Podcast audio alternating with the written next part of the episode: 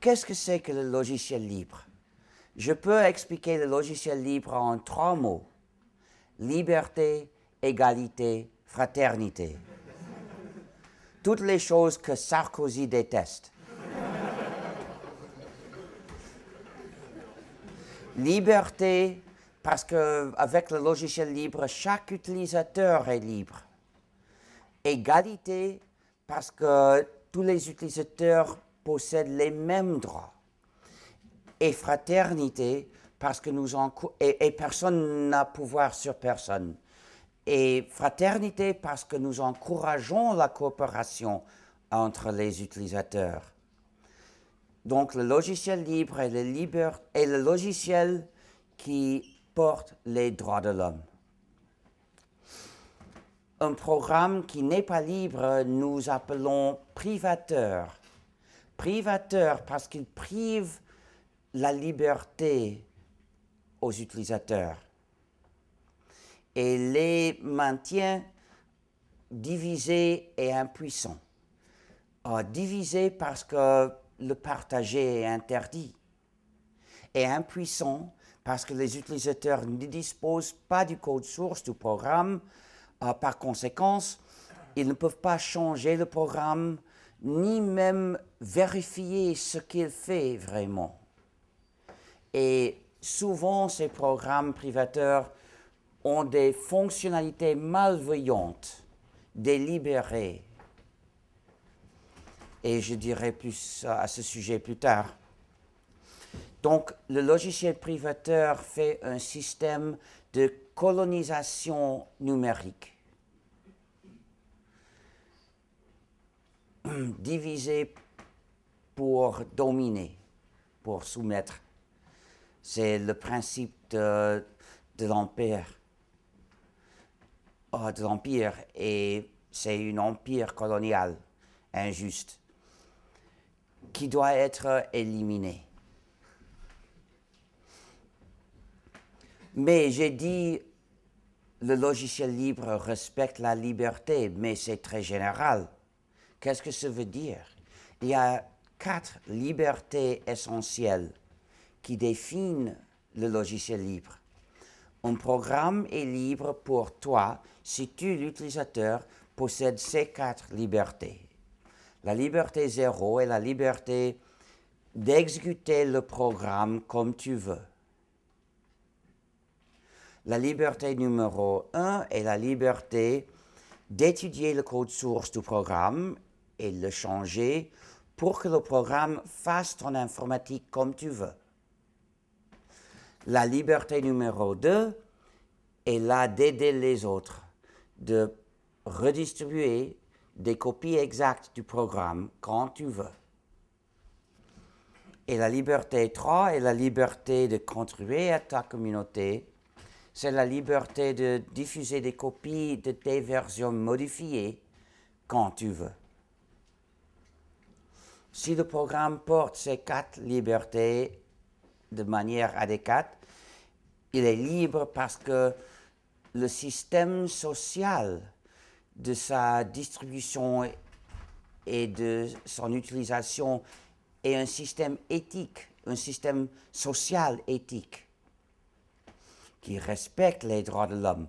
Mais si une de ces quatre libertés manque ou n'est pas suffisante, le programme est privateur parce qu'il impose un système social pas éthique aux utilisateurs. Donc la distinction entre le logiciel libre et privateur n'est pas une distinction technique. Il ne s'agit pas de quels travaux fait ce programme Pas directement, il y a une relation. Chez le logiciel libre, les fonctionnalités malveillantes sont beaucoup moins, moins communes. Mais il ne s'agit pas directement de ça. Il ne s'agit pas de comment fonctionne le code, il ne s'agit pas de comment le code a été écrit. Mais c'est donc pas une distinction technique, mais plutôt éthique, sociale et politique. Et c'est pour ça que cette distinction est si importante plus important que n'importe quelle distinction seulement technique.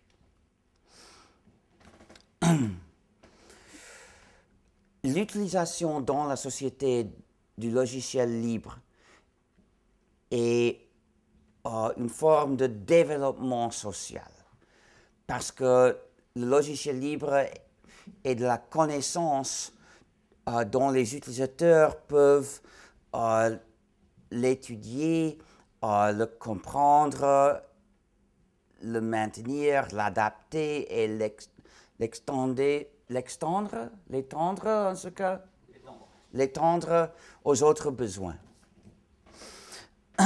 Mais l'utilisation d'un programme privateur n'est pas de développement parce qu'il s'agit de la dépendance.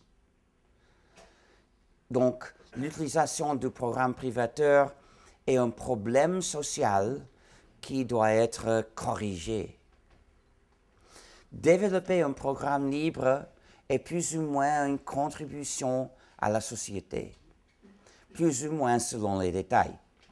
Mais développer un programme privateur n'est pas une contribution, mais plutôt un essai de soumettre les gens. C'est mauvais. Il faut ne pas le faire. Euh, le programme privateur fonctionne socialement comme un piège qui attire les utilisateurs à céder leur liberté. Donc, si le programme a des fonctionnalités euh, attractives, elles ne le rendent pas, rendent pas meilleur, mais plutôt plus dangereux. Et donc, si tu as le choix d'écrire un programme privateur ou ne rien faire, il est meilleur de ne rien faire, parce que comme ça, tu ne fais pas mal. Et donc, le but du mouvement de logiciels libres est que tous les programmes soient libres pour que tous ces utilisateurs soient libres.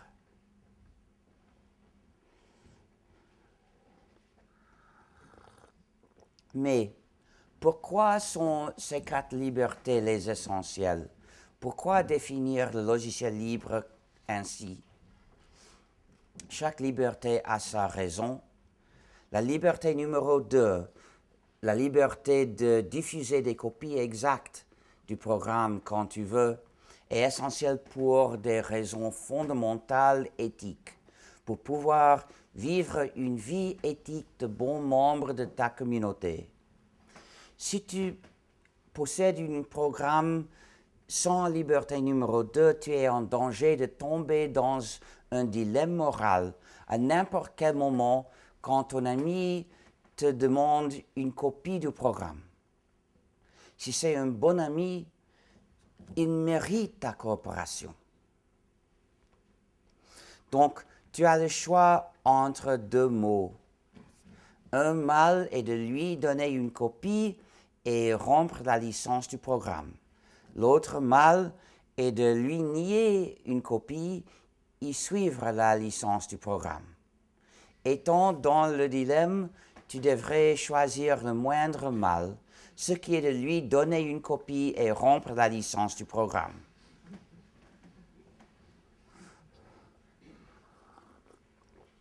Pourquoi est-ce que ce mal est le moindre mal?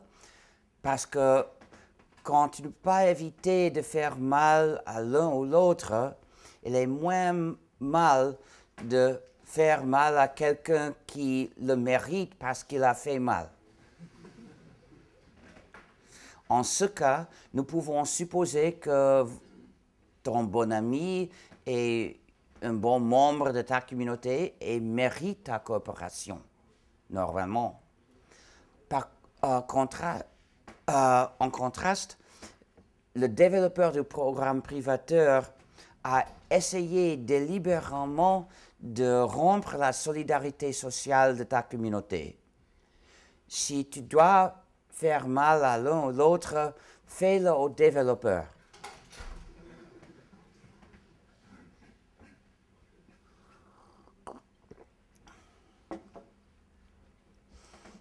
Mais être le moindre mal ne veut pas dire euh, que ce soit bon.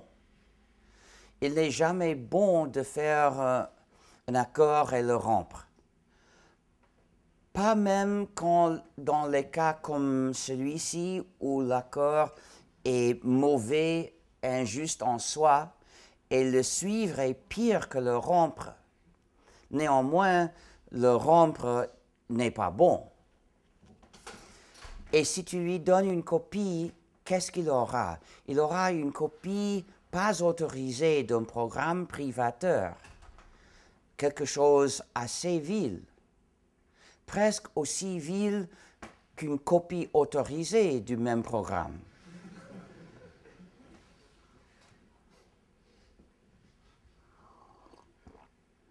Donc, quand tu euh, comprends bien cette question, qu'est-ce que tu dois vraiment faire? Tu dois éviter le dilemme, mais comment? Je connais deux manières. Une est de ne pas avoir des amis, d'amis. Euh, c'est la manière proposée implicitement par les développeurs du privateur. L'autre est de rejeter le logiciel privateur, spécifiquement le logiciel sans liberté numéro 2. C'est ma manière d'éviter le dilemme. Si quelqu'un m'offre un programme, euh, bien que très attractif, sous la condition de ne pas le partager avec vous, je le rejette. Je lui dis, ma conscience ne me permet pas d'accepter ces conditions. Et je n'utilise pas ce programme. Tu aussi dois rejeter ces programmes qui t'invitent à rompre la solidarité sociale de ta communauté.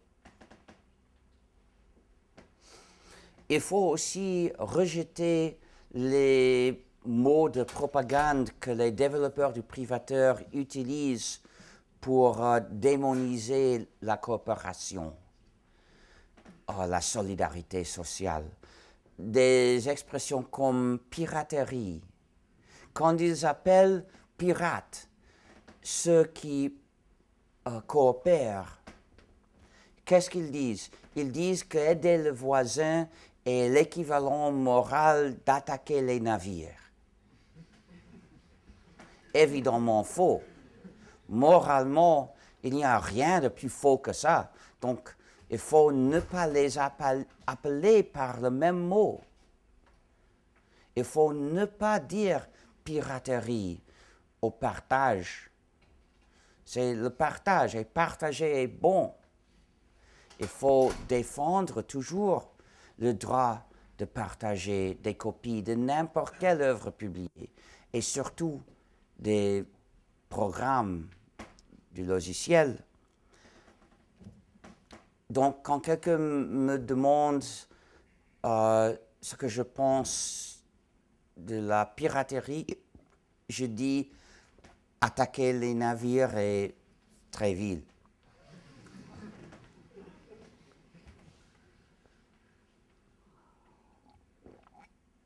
Et quand il me demande ce que je pense de la piraterie musicale, je dis euh, selon ce que j'ai lu, les pirates, quand ils attaquent, n'utilisent pas les instruments de musique, euh, bien que les jouer très mal et très fort pourraient réussir, mais avec trop de temps, trop longtemps. Donc, ils utilisent des armes.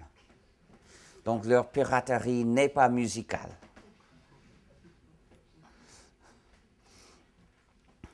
Maintenant, tu comprends, je cherche une manière euh, un, peu, un peu rigolo pour, pour rejeter la signification euh, dans la question, pour démontrer que je n'utilise pas le mot pirate pour partager. C'est la raison pour la liberté numéro 2, d'aider les autres, de redistribuer des copies exactes du programme quand tu veux. essentielle pour des raisons fondamentales éthiques. La liberté zéro est essentielle pour d'autres raisons, pour avoir le contrôle de ton informatique. Il y a des programmes privateurs qui restreignent par ces licences l'utilisation même des copies autorisées. Par exemple, un programme privateur pour la gestion des sites web interdit par, sa licence de l'utiliser pour publier n'importe quelle chose qui critique le développeur. En ce cas, le programme privateur prive de la liberté de l'expression.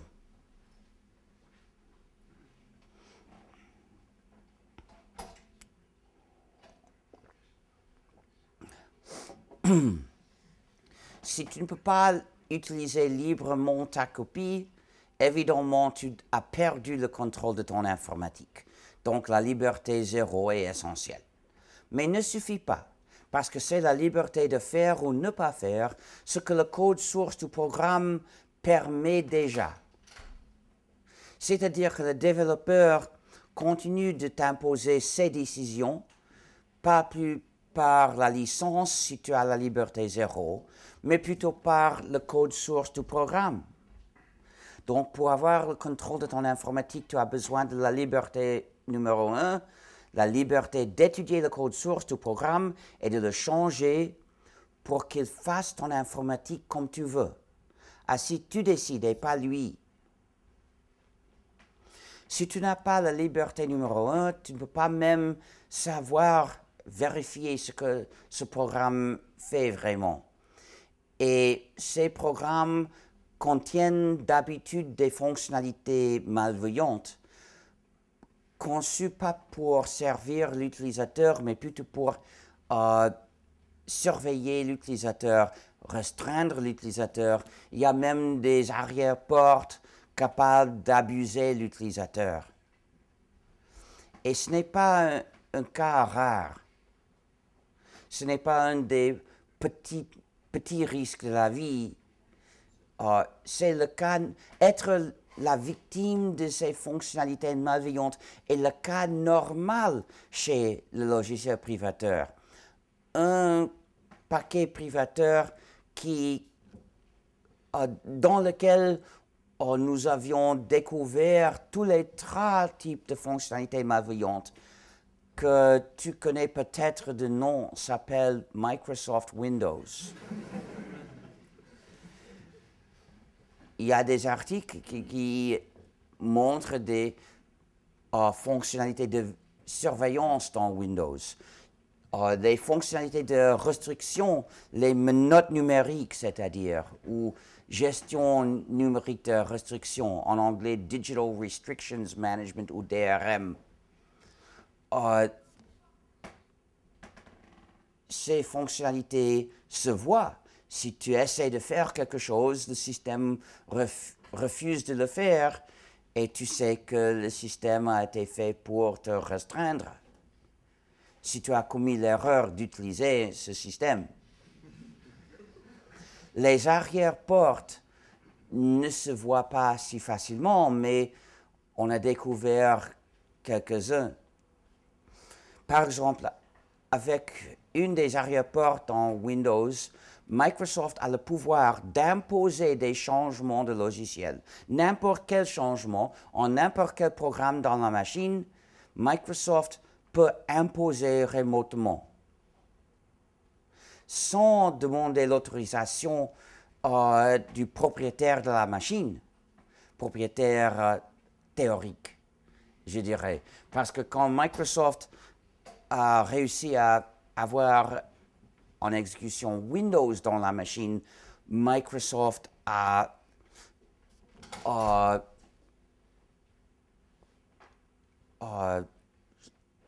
s'est emparé de cette machine. Donc Windows est malware, mais il n'est pas unique. Euh, Macintosh est malware. Macintosh contient des, euh, des menottes numériques aussi. Et les produits plus récents d'Apple sont encore pires, euh, comme le iGrown et le iBad. Ce sont des jeux de mots en anglais. Euh, je ne sais pas les traduire. Uh, veut dire je mauvais. Uh, parce que Apple a pris le pouvoir sur l'installation même des applications. L'utilisateur n'est plus libre d'installer les applications de son choix. Donc c'est une nouvelle attaque aux droits de l'homme de l'utilisateur. Et euh, nous savons qu'il y a une arrière-porte avec laquelle Apple a le pouvoir de supprimer remotement des applications installées.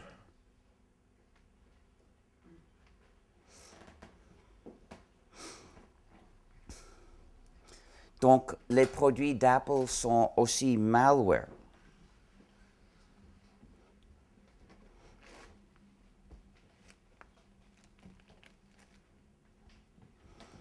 Et le Flash Player d'Adobe est malware.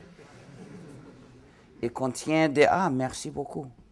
Il contient des menottes numériques et des fonctionnalités de surveillance. Beaucoup ont installé le Flash Player parce que c'est gratuit. C'est-à-dire, Adobe n'exige pas que l'utilisateur paie pour être abusé. Mais gratuit ne veut pas, ne veut pas dire libre. Ce programme n'est pas libre. Et pour ne pas être libre, par ne pas être libre, il contient des fonctionnalités malveillantes. Et aussi le, euh, le swindle d'Amazon. Swindle veut dire escroc. Euh, c'est un lecteur de livres numériques euh, conçu pour euh, éliminer les libertés traditionnelles des lecteurs. Bien sûr, c'est, je crois, le but caché de ce produit. Il y a, par exemple, la liberté euh, d'acquérir des, des livres à l'anonymat payant en liquide impossible avec le swindle parce que les, livres modernes euh, sous droit d'auteur ne sont, disponibles, ne sont disponibles que d'Amazon. Et Amazon exige que l'utilisateur s'identifie. Il faut ne pas l'utiliser. Quand j'achète des livres, je les achète toujours en liquide, à l'anonymat je n'accepte pas de payer avec une carte de crédit. Je ne veux pas euh, que mes livres figurent dans une grande liste de tous les livres que chacun a achetés. Cette euh, liste est dangereuse pour les droits de l'homme. Mais c'est comme ça qu'Amazon exige de le faire. Et il y a aussi la liberté de donner ou prêter ou vendre le livre à quelqu'un d'autre. Euh, pour attaquer ce droit, Amazon utilise des menottes numériques, mais aussi euh, son mépris pour euh, la propriété privée. Amazon dit que l'utilisateur ne peut pas acheter le livre. Seulement, il peut avoir la licence de lire ce livre selon des conditions d'Amazon. Il y a aussi la liberté de garder le livre euh, tant que tu veux. Et pour éliminer cette liberté, le swindle contient une arrière-porte euh, que nous avons euh, euh, nous avons découvert euh, par l'observation. Amazon l'avait utilisé pour euh, supprimer des milliers d'exemplaires d'un livre, remotement. des copies que les utilisateurs avaient achetées chez Amazon, ou pas vraiment achetées parce qu'on ne peut pas. Euh, et le livre avec lequel Amazon a démontré la, nature euh, orwellienne de son produit était 1984.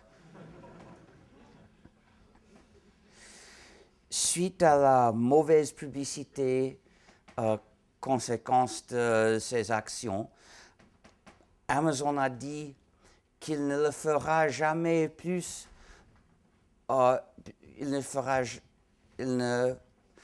jamais plus, sauf par ordre de l'État. Pas très confortant. le nom officiel de ce produit est Kindle. Kindle veut dire euh, mettre feu à quelque chose. Évidemment, un produit conçu pour euh, brûler nos, nos livres.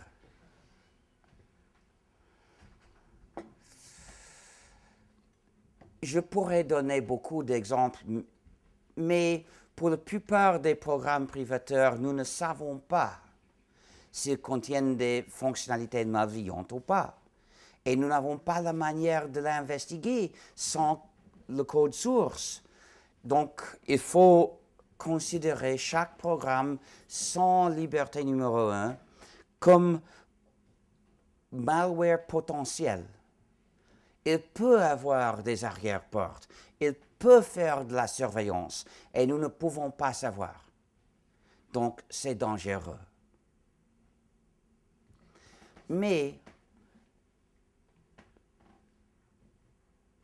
même si je ne peux pas savoir si le programme contient des fonctionnalités malveillantes délibérées, je sais que les développeurs sont humains et font des erreurs.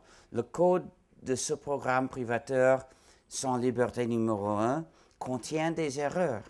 Et l'utilisateur d'un programme sans liberté numéro un est également impuissant face à une erreur accidentelle que face à une fonctionnalité délibérée malveillante.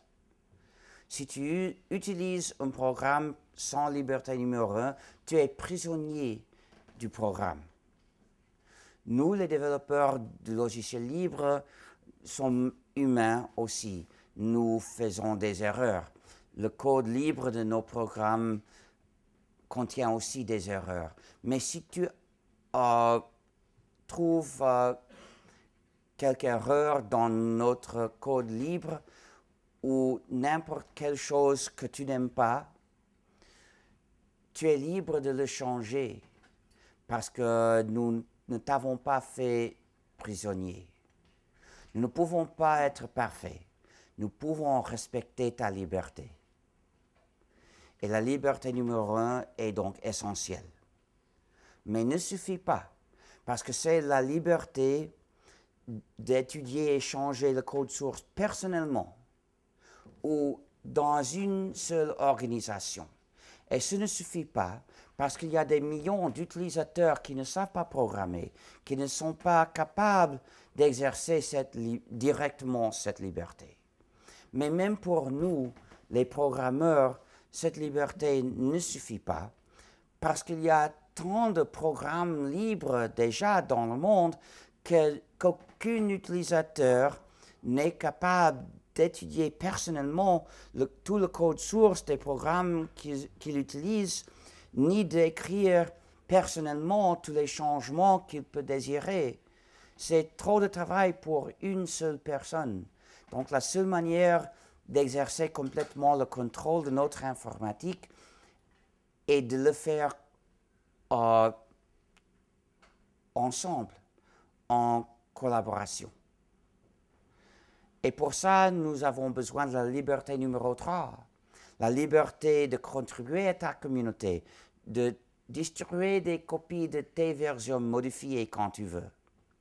Avec cette liberté, si quelques-uns font une version améliorée d'un programme libre, ils peuvent publier sa version pour l'utilisation de tout le monde et tout le monde pourra installer cette version s'il veut, ou pas s'il veut. Et comme ça, il suffit d'écrire une fois ce changement. Sans la liberté 3, il faudra que chaque utilisateur écrive le même changement. Quel gaspillage de l'écrire des millions de fois. Et ceux qui ne savent pas programmer euh, seraient exclus. Évidemment, pas satisfaisant. Donc la liberté 3 est essentielle aussi. Et tous les utilisateurs reçoivent les bienfaits des quatre libertés. Chaque utilisateur est capable d'exercer les libertés 0 et 2. La liberté d'exécuter le programme comme tu veux et la liberté de diffuser des copies exactes quand tu veux. Parce que ces deux libertés n'exigent pas la, euh, la programmation. Mais les libertés 1 et 3, la liberté d'étudier et changer le code source et puis optionnellement de distribuer des copies de ta version modifiée, exigent la programmation. Donc euh, chacun est plus ou moins capable de les exercer directement selon euh, combien c'est programmé. Et beaucoup d'utilisateurs ne savent pas programmer, ils font d'autres choses dans la vie. Mais quand les, programmeurs exercent ces libertés, quand ils publient les versions modifiées, tout le monde peut l'installer ou pas, comme il veut. Et donc il reçoit les bienfaits de vivre dans une société où nous avons ces quatre libertés. Et ceux qui ne savent pas exercer les libertés 1 et 3 peuvent les, euh, peuvent, euh, les utiliser indirectement. Euh, l'utilisateur qui, ne sait, qui ne sait pas programmer peut employer un programmeur pour faire des changements pour lui. Et si tu veux le faire, tu peux employer n'importe quel programmeur qui est d'accord à le faire. C'est un marché libre. Par contraste, le support au logiciel privateur est d'habitude un monopole parce que seulement le développeur possède le code source, seulement lui peut faire n'importe quel changement. Et les utilisateurs qui désirent des changements doivent, doivent lui prier. Ô développeur omnipotent, prière de faire ce changement pour moi. Mais dans le logiciel libre, c'est comme faire un changement dans ta maison. Tu peux chercher un charpentier ou un plombier pour faire ça ou ça.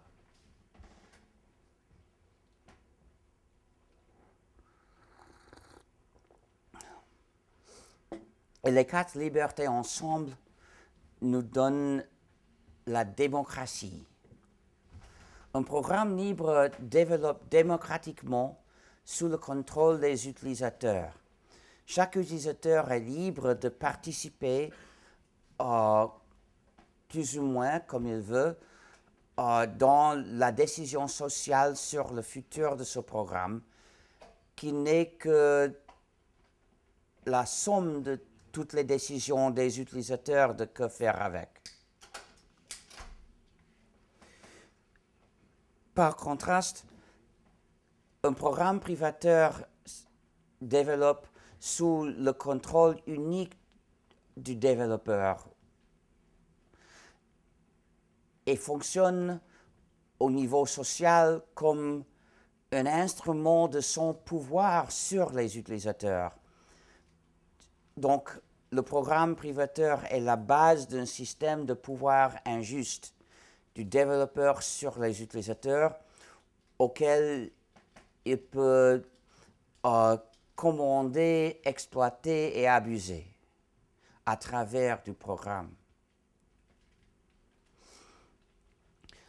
Enfin, avec le logiciel, il n'y a que deux cas.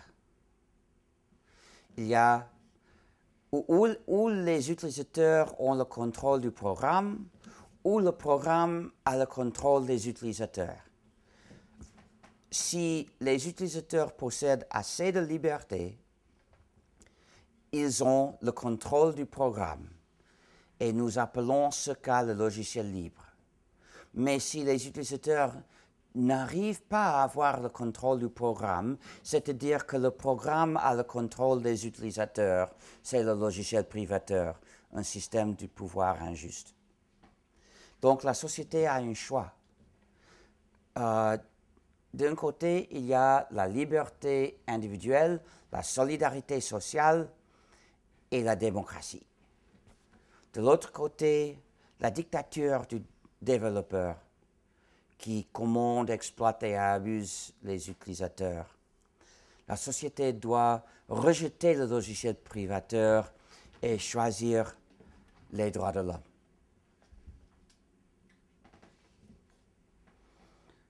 J'ai lancé le mouvement de logiciel libre à l'année 83. Je voulais rendre possible l'utilisation des ordinateurs en liberté. Ce qui était impossible à l'époque parce que l'ordinateur ne fonctionne au point sans système d'exploitation. Et à l'époque, tous les systèmes d'exploitation pour les ordinateurs modernes étaient déjà privateurs. Donc, euh, si tu as acheté un ordinateur nouveau, euh, la seconde étape pour le rendre utilisable était euh, d'installer un système d'exploitation privateur et perdre ta liberté. Comment euh, est-ce que j'avais la possibilité de changer cette situation? pas avec un mouvement politique classique faisant des manifestations et envoyant des lettres aux éditeurs, etc. Parce que euh, très peu étaient d'accord avec moi. Euh, je n'étais pas célèbre. Or, les utilisateurs d'IMAX. Euh, et donc, avec quoi faire ce mouvement? Et je ne savais pas le faire parce que je n'étais pas activiste politique. J'étais développeur des systèmes d'exploitation. Mais en tant que développeur des systèmes d'exploitation, j'avais autre chemin pour euh, faire ce changement social. Il suffirait d'écrire un système d'exploitation. Puis je pourrais le rendre libre légalement étant son auteur. Et puis, tout le monde pourrait utiliser ces ordinateurs en liberté avec mon système. Donc, j'avais la possibilité de, euh, de corriger cette injustice avec un travail technique de mon propre champ. J'étais conscient d'une injustice que la majorité ne reconnaissait pas comme injustice. J'avais la capacité d'essayer d'éliminer l'injustice et il paraissait que personne ne le ferait si pas moi. Donc, j'avais été, euh, j'avais été élu pour les circonstances à faire ce travail. C'était mon devoir. C'est comme tu vois quelqu'un en train de se noyer et tu sais nager il n'y a personne d'autre et que ne ce soit pas bouche.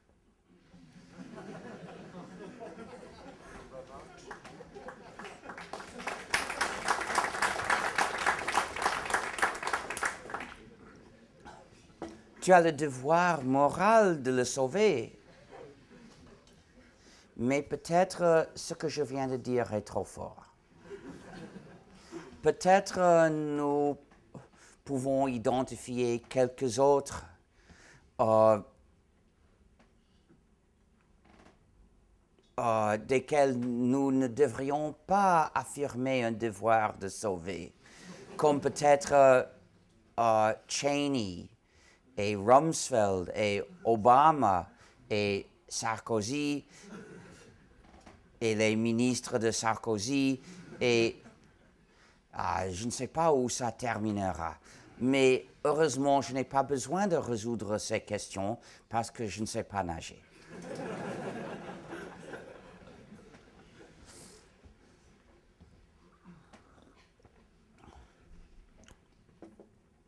Mais dans le cas réel, dans ma vie, le travail à faire n'était pas nager, mais plutôt écrire beaucoup de code.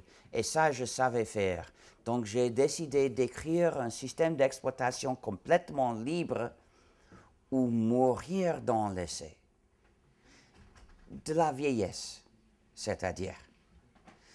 Parce que à l'époque, le mouvement de logiciels libres n'avait pas d'ennemis, pas d'ennemis actifs parce que euh, bien que beaucoup entre ceux qui avaient écouté l'idée n'étaient pas d'accord, ils pensaient que le projet était si grand que nous n'aurions jamais la possibilité de le terminer. Pas besoin de s'opposer à notre projet. Moi aussi, je reconnaissais euh, que c'était un grand travail, mais aussi je, je, reconnaissais que sans système d'exploitation libre, aucun utilisateur d'un ordinateur n'aura liberté. Donc il fallait euh, réussir. J'ai décidé de développer un système d'exploitation libre j'ai décidé de recruter des autres pour participer dans le développement pour le terminer plus vite. J'ai décidé de suivre la conception basique d'Unix. Unix était un système privateur mais portable, capable de fonctionner dans plusieurs modèles d'ordinateurs de plusieurs fabricants. Je voulais aussi faire un système portable, pas lié à un seul fabricant à un seul modèle. Donc, euh, j'ai décidé de suivre la conception basique d'Unix. Et puis, j'ai décidé de le faire compatible avec Unix, c'est-à-dire avec les mêmes commandes, pour que les utilisateurs d'Unix euh, hum, puissent euh, migrer à mon système sans devoir apprendre beaucoup il pourrait utiliser mon système avec les mêmes commandes qu'il savait déjà. Et puis, enfin, euh, je lui ai donné comme nom une blague. Parce que pour nous, les hackers, rien n'est trop sérieux euh, pour pouvoir faire des blagues aussi. J'avais commencé le travail qui, dans le cas de réussir, euh, serait le travail le plus important de ma vie, et je le savais. Mais ce n'est pas, bien que le but est sérieux, est sérieux, on peut faire des blagues aussi. Et le nom de ce système est GNU. C'est le nom de cet animal, mais aussi c'est un jeu de mots, parce que c'est un, acronyme récursif. GNU veut dire GNU n'est pas Unix. G-N-U. GNU's not Unix. Mais pour être une blague, être un jeu de mots, il faut que le mot ait d'autres significations. Donc pour ça, je n'ai pas utilisé Anu, Bnu, Fnu, Snu, Unu, parce que ce ne sont pas de mots. Mais GNU est un mot. Mais c'est meilleur que ça. C'est le mot le plus chargé d'humour de, la langue anglaise, parce qu'il s'utilise dans beaucoup de jeux de mots. Parce que selon le dictionnaire, le G est muet et le mot se prononce new, comme nouveau. Donc chaque fois que tu veux écrire le mot new, qui veut dire nouveau, tu peux l'écrire G-N-U, et c'est un jeu de mots. Peut-être euh, pas très bon, mais il y en a beaucoup. Donc, euh, les gens sont presque prêts à, rire quand ils voient ce mot.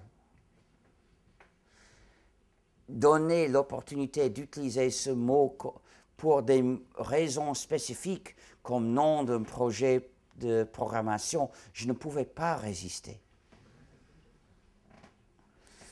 Mais quand c'est le nom de notre système, il faut ne pas suivre le dictionnaire. Il faut dire GNU. Parce que si tu dis the new system, tu peux confondre les gens. Notre système n'est plus nouveau. Nous avons, nous l'avons développé depuis il y a 27 ans. Nous l'utilisons depuis il y a 19 ans. Il n'est plus nouveau mais il est toujours GNU. Et il sera toujours GNU. Mais il faut aussi rejeter, éviter une autre erreur de prononciation qui sonne comme Linux.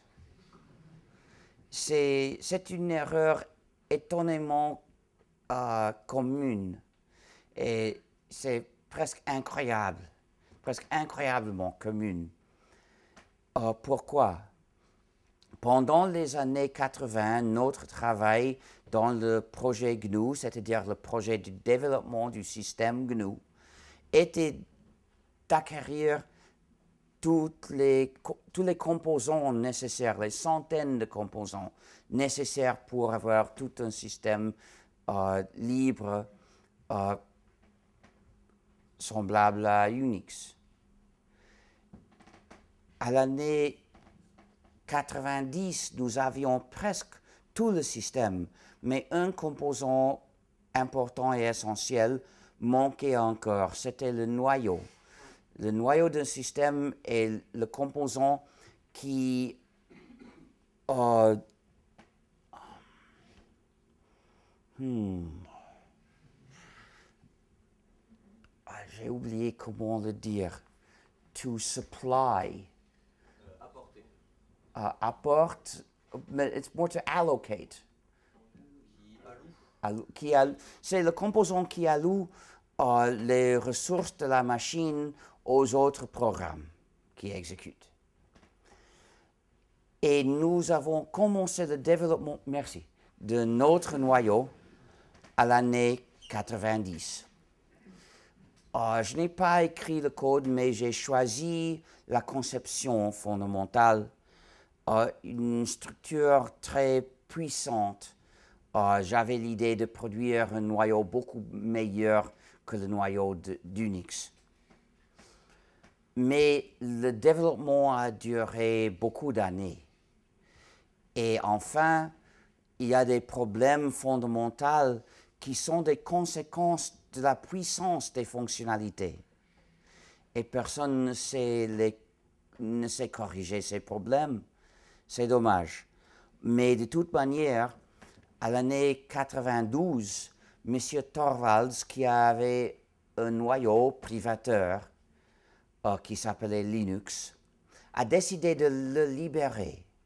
Il l'a publié sous la licence publique générale de GNU, qui était une des licences de logiciels libres. Il y avait beaucoup.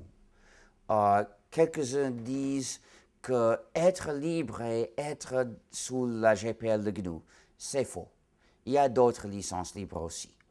Mais la licence publique générale de GNU ou GPL est la licence euh, plus commune dans le logiciel libre. Et je l'avais écrit pour la publication des composants de GNU, mais je l'avais écrit de manière que n'importe qui euh, pouvait l'utiliser aussi pour ses programmes. Et donc, M. Torvalds a décidé de publier Linux sous la GPL de GNU. Et comme ça, Linux est devenu libre.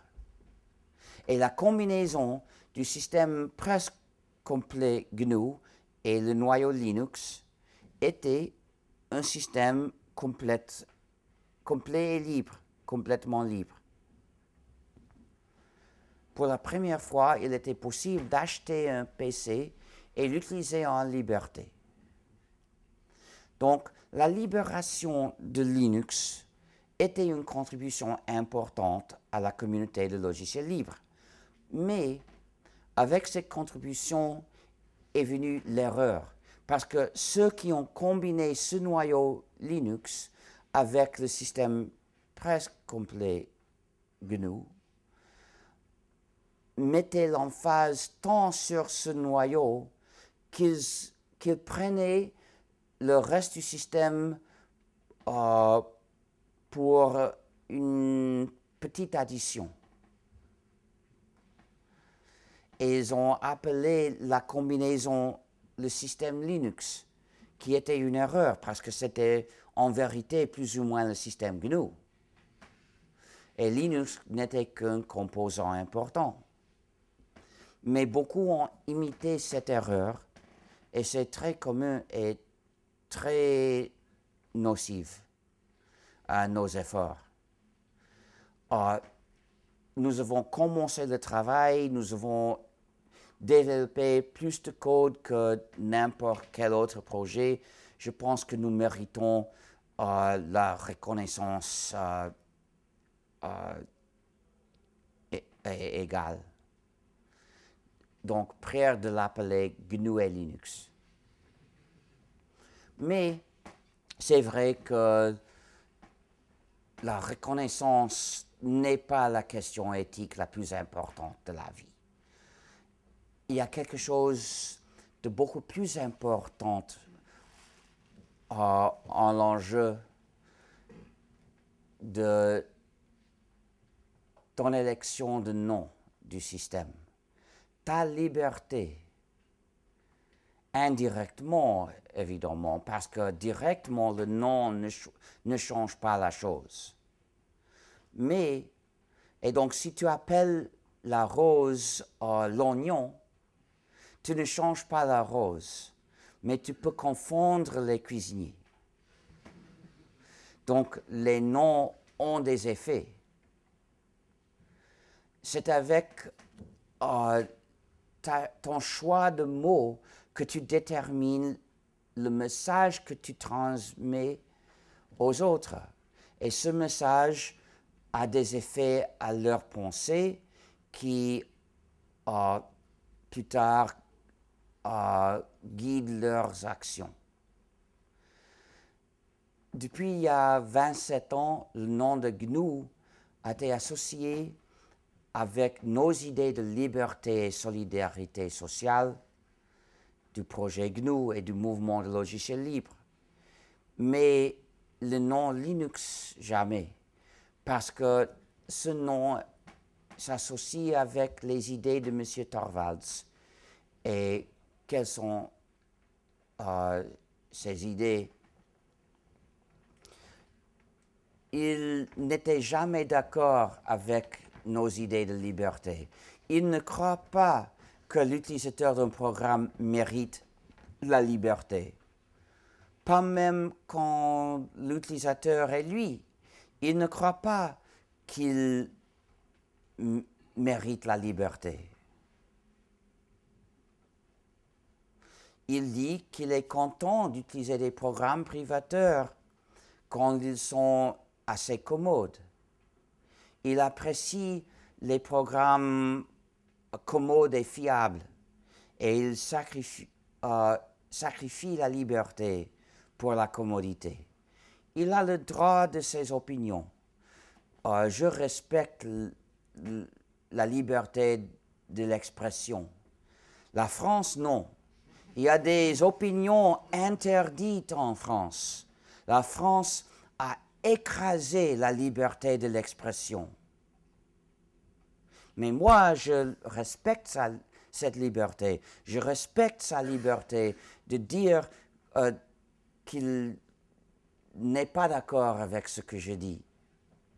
Mais il n'est pas juste que ses opinions euh, ont pour plateforme le grand travail que nous avons fait pour la liberté.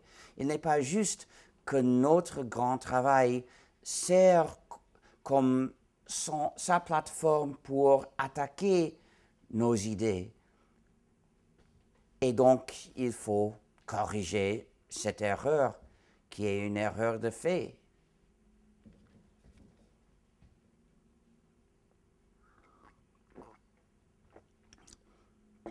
Ce n'est pas juste et c'est dangereux pour toi. Parce que quand les utilisateurs pensent que le système, euh, quand ils croient que le système soit Linux, ils croient que tout vient de l'imagination de M. Torvalds et que, qu'ils viennent de ses idées éthiques. Et donc l'utilisateur a la tendance d'adapter, d'adopter les idées de M. Torvalds et il, il n'apprend jamais à valoir sa liberté, à valoriser sa liberté, c'est plus correct? J'ai oublié beaucoup. Ah, j'ai honte. Quand je fais des erreurs, j'ai honte. Euh, et comme ça, ils ne seront pas avec nous à l'heure de lutter. Et nous pouvons perdre tous la liberté à cause de la faute de son appui. La liberté est souvent menacée. Et pour la garder, il faut la défendre. Il suffit de voir toutes les pertes des droits de l'homme que Bush a fait dans le monde et toutes les pertes des droits de l'homme que Sarkozy a fait en France pour vérifier ce que je dis. Mais pour défendre la liberté, il faut valoriser la liberté. Et pour la valoriser, il faut comprendre le concept. Dans les autres aspects de la vie, le débat sur les droits de l'homme a duré des siècles. Beaucoup de temps pour arriver à des conclusions et les diffuser mondialement. Ce ne suffit pas pour garantir euh, la réussite dans la défense des droits de l'homme, mais ça suffit pour faire une base pour essayer.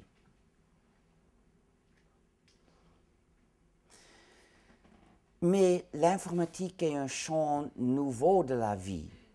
Il fait moins de 20 ans que la majorité des citoyens, même dans les pays les plus avancés, font de l'informatique. Pas beaucoup, et dans d'autres pays moins. Donc pas beaucoup de temps pour, que, pour avoir le débat sur la question de quel droit de l'homme l'utilisateur mérite dans l'utilisation d'un programme. Même s'il y avait, euh, s'il y avait eu un débat, mais en, vérité, il n'y avait jamais euh, ce débat, parce que presque tous les utilisateurs ont commencé avec le logiciel privateur, rodé par d'autres utilisateurs de logiciels privateurs. Ils ne connaissaient aucune autre option, aucune autre possibilité que le logiciel privateur. Donc, il supposait que le logiciel privateur était légitime. C'est-à-dire, ils ont laissé les développeurs du privateur dicter la réponse à la question quel droit de l'homme mérite l'utilisateur dans l'utilisation d'un programme? Rien. Aucun, parce que nous pouvons imposer n'importe quelle condition. Ils ont dicté la réponse plus commode pour eux. Et les utilisateurs l'ont accepté pour faute d'imaginer pourquoi le rejeter. Donc, qui essaie de lancer ce débat? Nous, dans le mouvement de logiciels libres, euh, pensons que nous avons identifié quatre droits de l'homme que l'utilisateur d'un programme mérite. Ce sont les quatre libertés qui définissent le logiciel libre.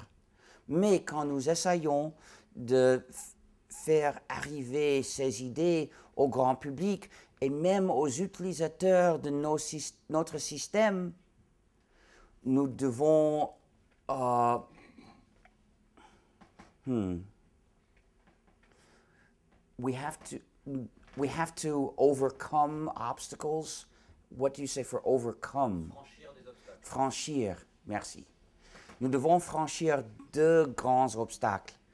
L'un, que les utilisateurs du système GNU ne savent pas que c'est GNU. Ils pensent que le système soit Linux et ils pensent que le système vienne des idées de M. Torvalds, qui n'aurait jamais inspiré le développement d'un tel système, euh, parce qu'il n'exige pas la, la nécessité d'avoir un tel système. Pourquoi est-ce qu'il faut un système complètement libre Pour la liberté? Mais pour avoir des, du logiciel commode et fiable, il ne suit pas que tout le logiciel doit être libre. De toute manière, les utilisateurs qui euh, se, se prennent pour des utilisateurs de Linux quand ils voient les articles qui expliquent nos idées, ils se disent Ah, voici un article de GNU euh, des extrémistes. Pourquoi y faire attention? Moi, je suis utilisateur de Linux. Je suis les idées de M. Torvalds. Quelle ironie, parce que quand il dit je suis utilisateur de Linux, le système auquel euh, il réfère en vérité GNU avec Linux. S'il le savait, il euh, ferait peut-être plus d'attention à ce que disent les développeurs de GNU. Mais l'autre obstacle est que la plupart des utilisateurs ne connaissent plus l'expression logiciel libre. Parce que la majorité dans notre communauté ne, le disent pas. Ils disent open source. Et pourquoi? Pour faire oublier les idées de liberté. Pendant les années 90, euh, pendant que le système GNU et Linux euh, commençait à avoir du succès entre les, euh, les informaticiens ont beaucoup noté euh, les avantages pratiques du système. Il était efficient, fiable, flexible, euh, pas cher. Donc, il a recommandé le système aux amis pour les avantages pratiques sans parler de la liberté, parce qu'il n'avait pas ce concept ce concept de la liberté dans l'informatique. Donc, euh, après quelques années, il y avait beaucoup d'utilisateurs, mais la majorité n'appréciait pas la liberté. Donc, il y, a, il y avait deux camps politiques dans la communauté. Et il y avait le camp du mouvement de logiciels libres. Euh, et il y avait l'autre camp de ceux qui valoriser le système pour les avantages pratiques uniquement. Et il y avait un débat entre les deux camps. Mais à l'année 98, l'autre camp a inventé cette expression open source comme manière de ne pas dire libre. Donc ils ont commencé d'utiliser cette expression et qui n'a pas été utilisé avant. Et comme ça, eux, ils pouvaient choisir avec quelles idées l'associer et quelles idées omettre. Ils ont omis le niveau éthique du sujet.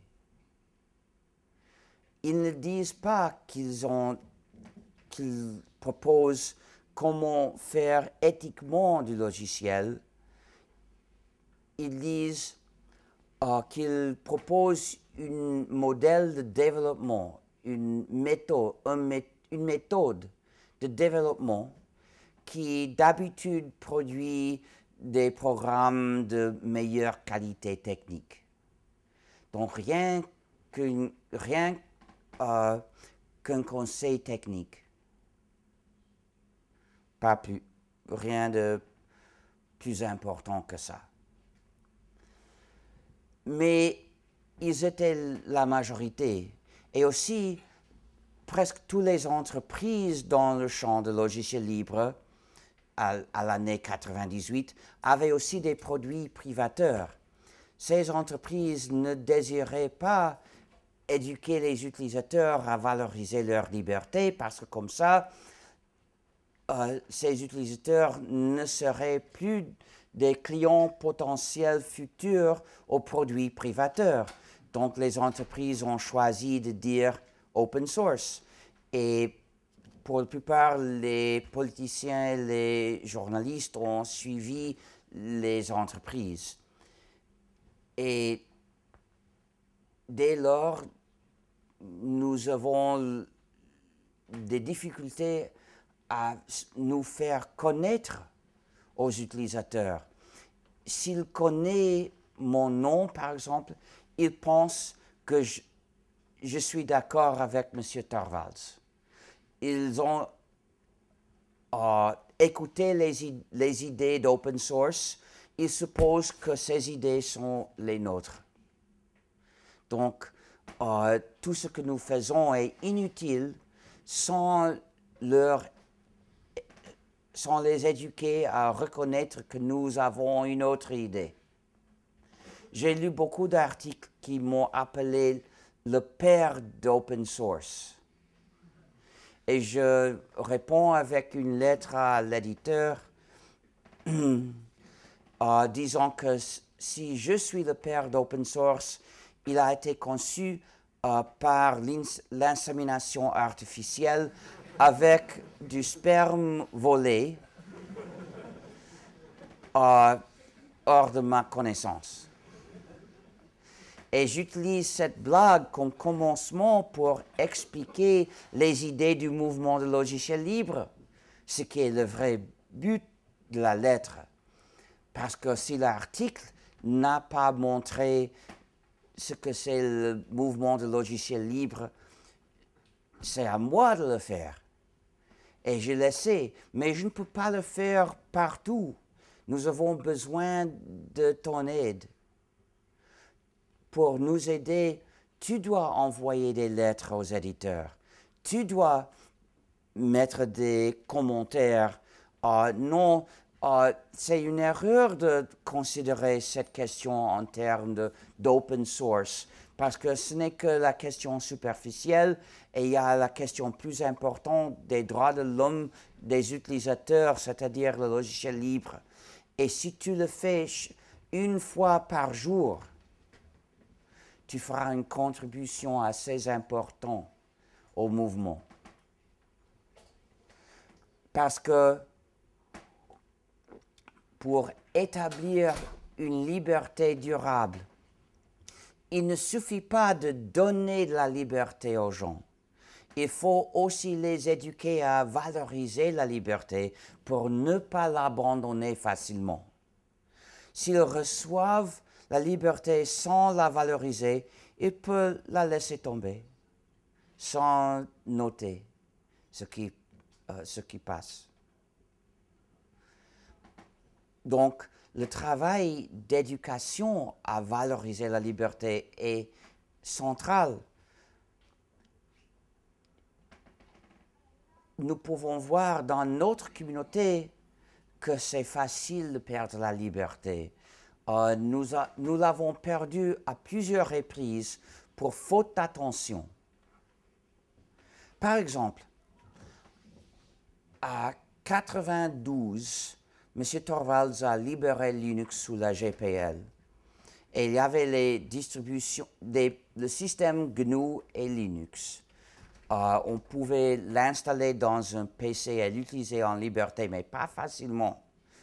Euh, au commencement, pour installer le système, il fallait être, il fallait être vraiment euh, expert. Donc, quelques-uns ont commencé à développer des distributions GNU et Linux pour euh, faciliter l'installation. Et quelques années plus tard, il y avait quelques distributions en concurrence dans une communauté où la majorité ne valorisait pas la liberté. Donc, les développeurs d'une distribution avaient l'idée de gagner la concurrence, introduisant des programmes privateurs pour les présenter comme des avantages de sa distribution, de, leur distribution. Et ils l'ont fait, ils, ils ont réussi comme ça, parce que les utilisateurs n'appréciaient pas la liberté. Ils prenaient les programmes privateurs comme des avantages et pas comme des. Et pas, en, lieu de les reconnaître comme des fautes éthiques et des attaques à leur liberté. Donc, les développeurs des autres distributions euh, se sont dit, ils gagnent sur nous. Euh, nous devons introduire aussi des programmes privateurs pour éliminer ces avantages. Euh, et donc, ils l'ont fait. Et plusieurs années plus tard, il y avait des dizaines de distributions et toutes contenaient des programmes privateurs. Il n'y avait aucune distribution GNU Linux libre. Et quand les gens me demandaient où puis-je trouver une copie de ce système, je devais répondre Ah, je ne connais aucun lieu que je peux recommander parce que entre les dizaines de distributions, toutes contiennent des programmes privateurs. Donc nous avons, euh, nous avions euh, atteint la liberté et nous l'avions perdu pour faute, euh, euh, faute de la valoriser par la majorité, parce que quelques-uns de nous valorisions la liberté, mais pas suffisant de gens.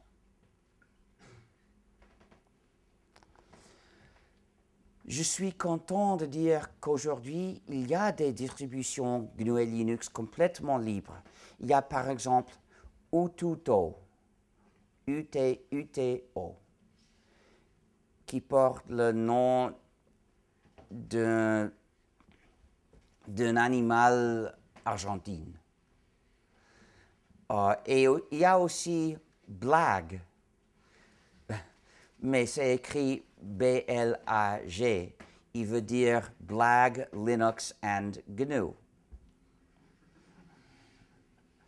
Il y a aussi GNUsense. GNUsense est aussi une blague parce que mon titre comme chef du projet GNU est Chief GNUsense c'est-à-dire nuisance, mais avec G au commencement. Le nom de la distribution GNUsense se prononce égal, mais s'écrit différemment. C'est G-Nu-Sense. Donc, euh, une blague un peu compliquée. Et il y a quelques autres aussi. La liste entière se trouve dans gnu.org slash distros. Mais euh, ce ne sont pas les distributions très connues, euh, parce que les distributions très connues et euh, avec beaucoup de, de succès continue de contenir des programmes privateurs. Et une distribution qui pose beaucoup de problèmes s'appelle Ubuntu. Le problème, c'est que beaucoup dans, au, marge de la communauté prennent Ubuntu pour le but. Ils pensent euh, ce que c'est Ubuntu et euh, la destination. C'est un pas en avant euh, comparé à Windows ou Macintosh, c'est vrai, mais ce n'est pas le but. Ubuntu contient des programmes privateurs et propose des programmes privateurs, même des applications privateurs comme Flash Player et Skype. Et comme ça, Ubuntu enseigne mal ce que la liberté veut dire. Donc, je ne tolère pas la distribution de copies de ces des distributions privatrices dans mes conférences, dans mes événements. Parce que je ne veux pas éduquer mal euh, à l'audience.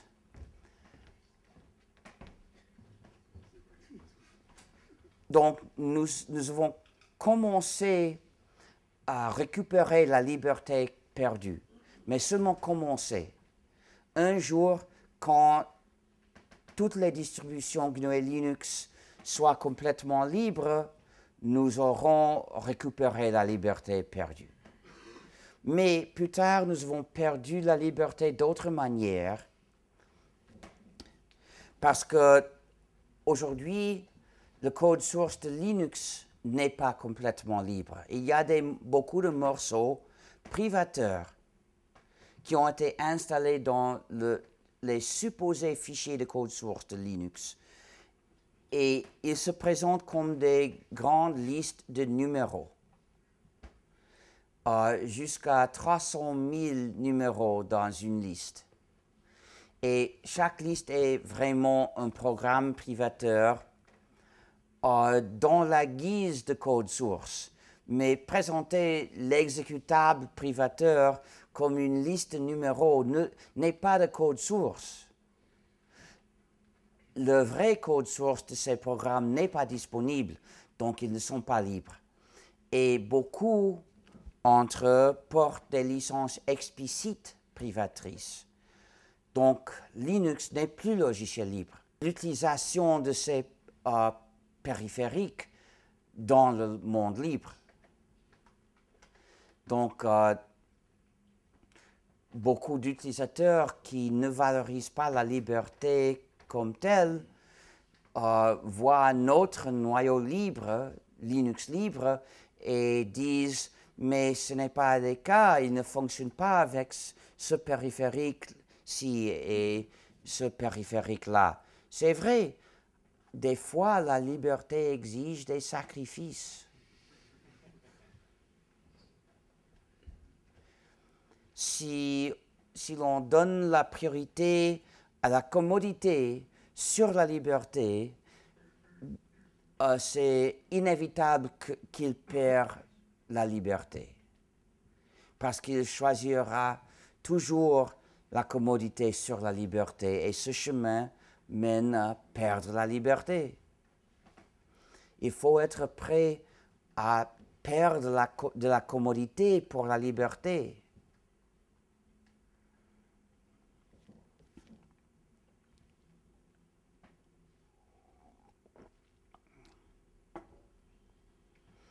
Imagine si les Tunisiens et les Égyptiens se sont dit Ah, c'est trop incommode de manifester, j'ai quelque chose à faire cet après-midi.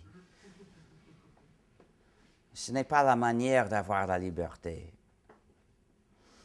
Donc, ce sont deux exemples de ce danger. Il y en a d'autres, mais les deux suffisent le travail le plus important de, du logiciel libre est de montrer aux autres comment il faut faire attention à la liberté. Et maintenant, il y a d'autres manières de perdre la liberté. Par exemple, beaucoup de pages web euh, essaient d'installer des programmes privateurs en JavaScript dans le navigateur de l'utilisateur invisiblement. Ils ne disent pas je veux installer un programme privateur dans ton ordinateur, dans le navigateur. Il, il le fait. Donc il faut désactiver JavaScript pour ne pas exécuter des programmes privateurs. Et comme ça, il y a des sites qui ne fonctionnent pas. Et moi, je n'utilise pas ces sites, je ne peux pas.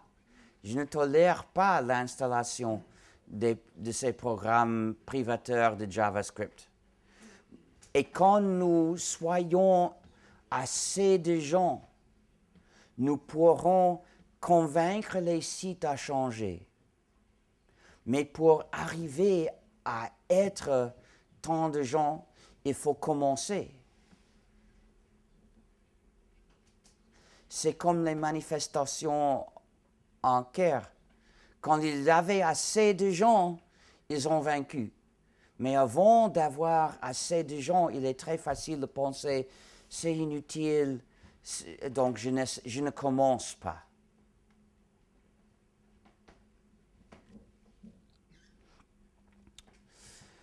Et aussi, il y a maintenant une autre manière de perdre le contrôle de ton informatique.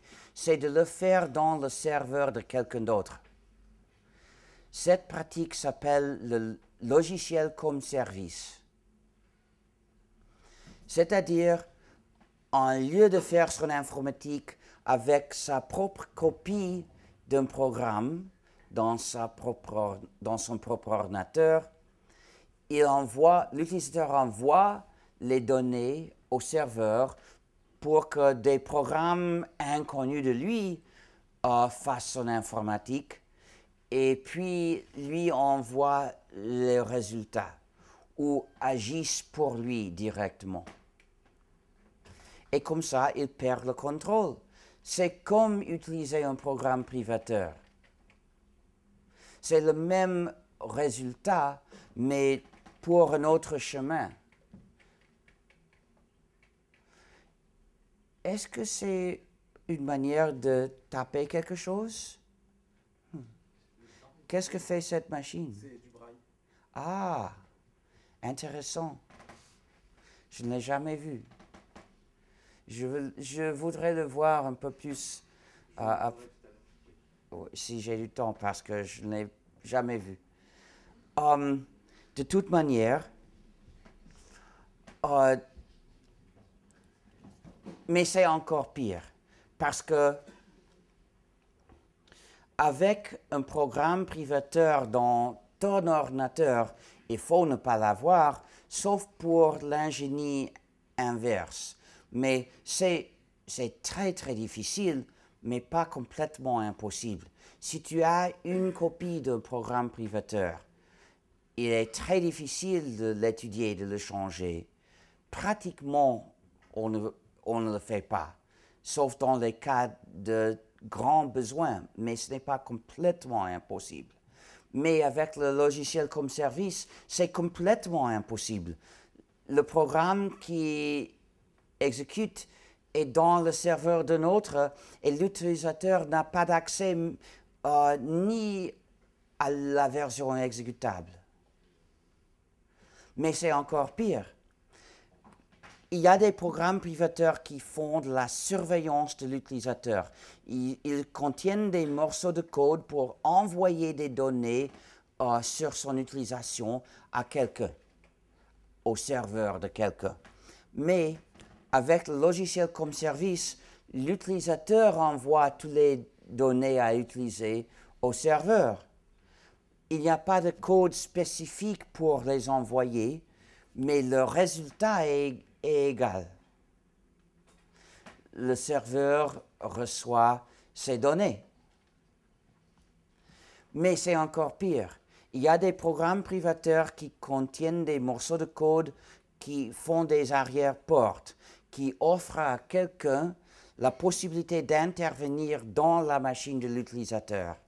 Par exemple, Windows euh, contient l'arrière-port qui permet que, Microsoft installe des changements de logiciel quand il veut.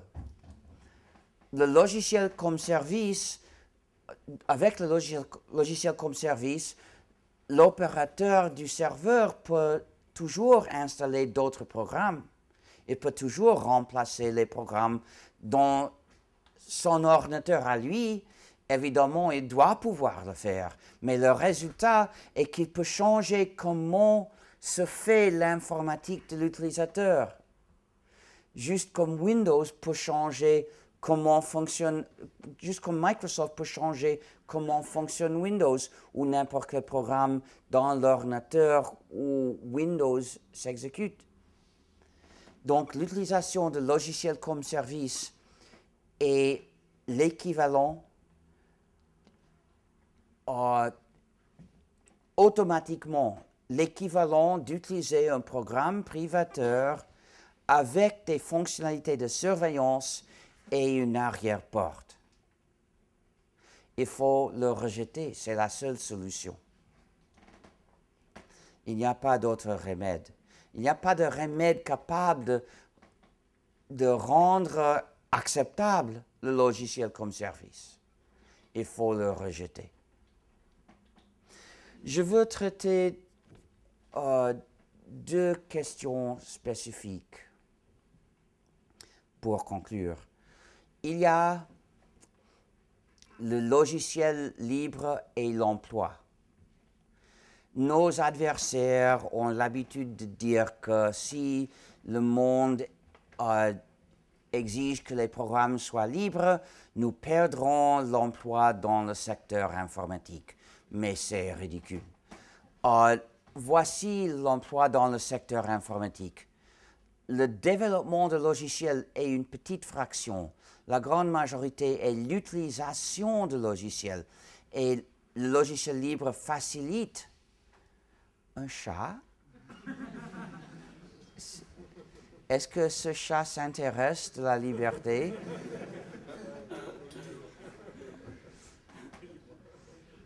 Est-ce qu'il sait utiliser les ordinateurs? Dans l'Internet, on ne sait pas que tu es un chat.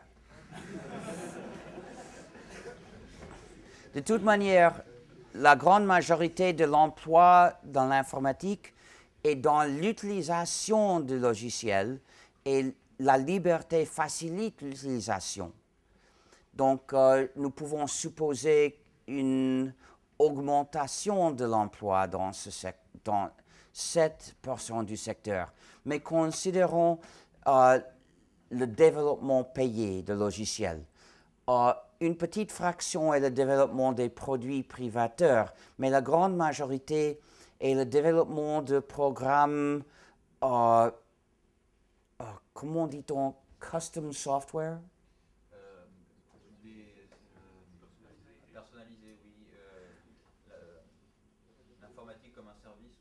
Non, non, c'est développer un programme pour un client qui paie. Ah oui, sur mesure, merci. Euh, donc, ce négoce ne changera pas. Si les clients exigent des programmes libres, ils devront toujours payer. Parce que personne ne veut écrire ces programmes pour eux sans être payé. Nous avons beaucoup de volontaires dans la communauté de logiciels libres qui contribuent au développement, mais ils écrivent ce qu'ils veulent. Si une entreprise euh, demande aux volontaires d'écrire un programme spécifique pour elle, les volontaires euh, lui diraient euh, ce programme ne m'intéresse pas, mais je pourrais l'écrire, mais seulement si vous me payez. Et comme ça, les clients devront payer juste comme aujourd'hui. Et donc, au pire, nous perdrons une petite fraction d'une petite fraction du secteur informatique. Donc rien à craindre. Rien à craindre. Mais, ah, bonjour.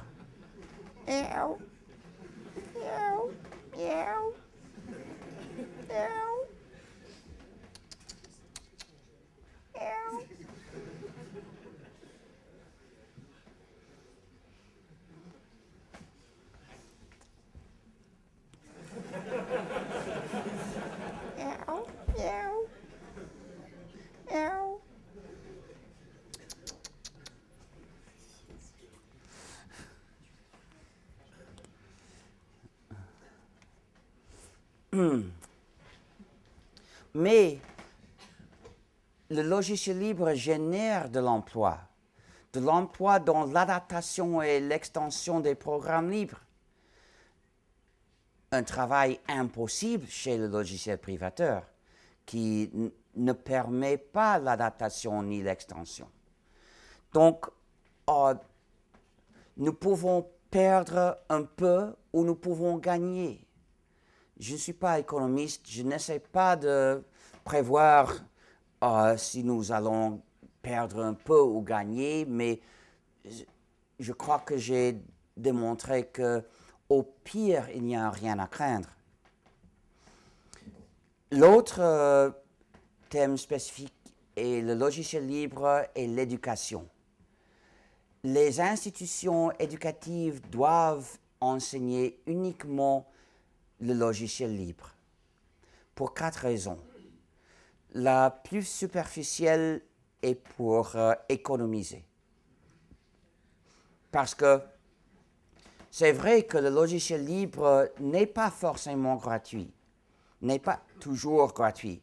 On peut vendre des copies, mais il offre le système euh, éducatif la possibilité d'économiser faire des économies parce que quand le système euh, possède une copie d'un programme libre, il peut faire beaucoup de copies et donner à chaque école une copie. Et chaque école peut l'installer dans tous les ordinateurs et étant libre de le faire, euh, ils ne sont pas obligés de payer pour l'autorisation de le faire. Donc ils peuvent arranger d'avoir des économies. Et c'est utile parce que les écoles n'ont pas assez d'argent. Mais étant vu que cette raison ne pose pas les questions profondes, nous devons soigneusement éviter de la présenter comme la, raison principale. Il faut ne pas présenter le logiciel libre comme une seule question euh, des économies. Et aussi, il y a des, euh, des développeurs du privateur qui ont l'habitude d'éliminer cette raison en donnant des copies gratuites de ces programmes privateurs pas libres aux écoles. Et pourquoi est-ce qu'ils le font? Ils ont l'idée d'utiliser les écoles pour imposer à la société entière une dépendance à leurs produits. Son plan fonctionne comme si il donne les copies gratuites des programmes libres à l'école. L'école enseigne aux élèves l'utilisation de ces programmes et les élèves développent une dépendance produit. Et puis, il se gradue. Et puis, le même développeur ne leur offre plus de copies gratuites. Et les ex-élèves euh, s'engagent à travailler dans des entreprises. Le développeur ne leur offre, n'offre pas aux entreprises des copies gratuites. C'est-à-dire que si l'école accepte de diriger ses élèves dans le chemin à la dépendance, ils peuvent euh, tirer avec soi le reste de la société. C'est comme donner à l'école des ampoules de drogue addictive euh, pour les injecter aux élèves pour les rendre dépendants. la première dose est gratuite. Euh, quand vous euh, soyez dépendant, vous devez payer. L'école rejetterait euh, les drogues et doit rejeter les programmes privateurs parce que l'école a une mission sociale d'éduquer des bons citoyens d'une société forte, capable, indépendante, solidaire et libre. Et dans l'informatique, ça veut dire enseigner uniquement des programmes libres et graduer des bons utilisateurs des, des programmes libres. Mais il y a une raison plus profonde pour l'éducation des meilleurs programmeurs. Il y a des, euh, des il y a quelques-uns qui sont nés programmeurs. Euh, à, l'âge de 10 ans à 13 ans, ils sont fascinés par l'informatique et ils veulent, s'ils utilisent un programme, ils veulent savoir comment fonctionne-t-il.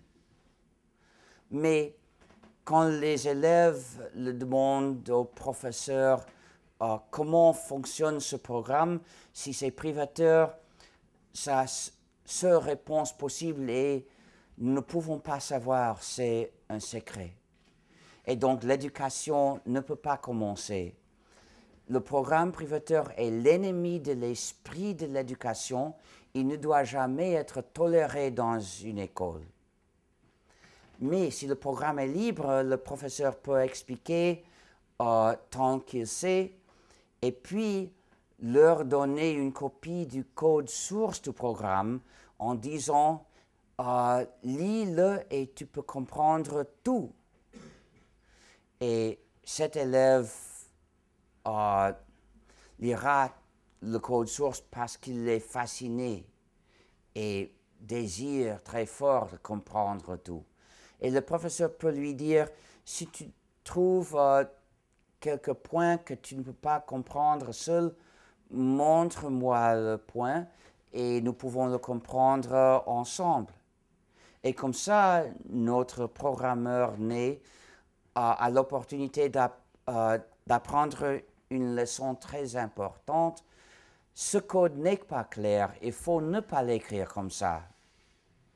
Parce que le programmeur né est capable d'écrire du code de beaucoup de manières qui fonctionnent mais ne sont pas claires. Les autres euh, ne vont pas comprendre le code comme ça. Pour être bon programmeur, il doit apprendre de ne pas le faire. Il doit apprendre à éviter le code qui n'est pas clair. Comment est-ce qu'on apprend à écrire bien le code? Avec lire beaucoup de code et écrire beaucoup de code. Seulement le logiciel libre offre la possibilité de lire le code des grands programmes qui, réellement s'utilisent. Et pour écrire beaucoup de code, ça veut dire normalement écrire du code dans des grands programmes. Mais pour pouvoir le faire, il faut commencer par le petit. Mais qu'est-ce que ça veut dire le petit? Ça ne veut pas dire en ce cas par les petits programmes, parce que les défis des grands programmes ne se présentent point dans les petits programmes. le petit doit vouloir, dire des petits changements dans les grands programmes. Et seulement le logiciel libre offre, euh, offre l'opportunité de le faire d'écrire des petits changements dans des grands programmes qui réellement s'utilisent. C'est comme ça que j'ai appris, moi, quand je travaillais à MIT dans le laboratoire d'intelligence artificielle, nous avions un système d'exploitation libre. Et mon travail était d'améliorer ce système. Euh, ce travail s'appelait System Hacker. Et donc, mon travail était de lire une portion d'un grand programme et écrire un changement. Et puis corriger les erreurs euh, signalées par les utilisateurs. et puis le faire dans d'autres programmes. Euh, et je l'ai fait des centaines de fois et enfin je savais le faire bien. Aujourd'hui, n'importe quelle école peut offrir la même opportunité qui à l'époque était presque unique, mais seulement si elle est une école de logiciels libres. Mais il y a une raison plus profonde pour l'éducation morale, l'éducation dans la citoyenneté. Les écoles doivent enseigner pas seulement les faits et les capacités, mais surtout l'esprit de bonne volonté et l'habitude d'aider les autres. Euh, donc, chaque classe doit avoir cette règle. Euh, les élèves, si tu euh, apportes un programme à la classe, tu ne peux pas le garder pour toi. Tu dois partager des copies avec les autres dans la classe, y compris le code source ah, parce que peut-être quelqu'un veut apprendre, parce que cette classe-ci est un lieu pour partager les connaissances. Mais pour donner le bon exemple, l'école doit suivre sa propre règle. L'école doit apporter uniquement des programmes libres à la classe. Si tu as une relation avec une école, peut-être euh, une université ou peut-être euh, une école maternelle, n'importe quelle relation avec une école, c'est ton devoir de militer pour la migration de cette école au logiciel libre. Il n'est pas, pas très difficile si l'école fait la migration à travers de plusieurs années. Je ne propose pas de faire la migration dans une semaine. Ce peut, être, ce peut provoquer des problèmes évitables, mais dans plusieurs années, il suffit de prendre chaque année un pas assez grand pour arriver dans plusieurs années et pas dans plusieurs siècles. C'est la tendance. Euh, quand l'administration ne veut pas vraiment migrer. Il propose des petites étapes euh, suffisantes pour euh, arriver dans plusieurs siècles. Il faut toujours poser la question en termes éthiques, parce qu'il y a la tendance de distraire la discussion vers les questions seulement pratiques et oublier les questions plus importantes éthique. Pour euh, d'informations supplémentaires, je propose plusieurs sites web. Il y a gnu.org pour le système GNU, le projet GNU et le mouvement de logiciels libres et sa philosophie. il y a aussi fsf.org, c'est le site de la Free Software Foundation, qui offre des ressources et la possibilité de t'inscrire comme membre associé. Et aussi plusieurs campagnes de pression. Entre, notre, entre nos campagnes de pression, il y a par exemple defectivebydesign.org. C'est notre euh, euh, campagne de manifestation contre les menottes numériques. Et la majorité de nos manifestations se font virtuellement, donc tu peux participer depuis n'importe où. Prière de visiter ce site et de t'inscrire dans la liste dans ce site pour participer. Il y a aussi Free Software Foundation Europe, dont le site s'appelle fsfe.org, qui aussi a besoin de ton appui euh, et tu peux t'inscrire dans ce site. Il y a en France aussi April qui promeut l'utilisation et le développement de logiciels libres et a fait des, des actions euh, efficaces. Donc, euh, Maintenant, ah, c'est dans la valise toujours. Je veux terminer en présentant mon autre identité. Je suis le Saint Ignatius. Je bénis ton ordinateur, mon fils. Emacs était euh, au commencement un programme éditeur de texte extensible que j'avais écrit qui euh, devenait à travers des années euh, une manière de vivre pour beaucoup d'utilisateurs parce qu'il a été euh, étendu, jusqu'à ce qu'il pouvait faire toute son informatique dans Emacs sans sortir.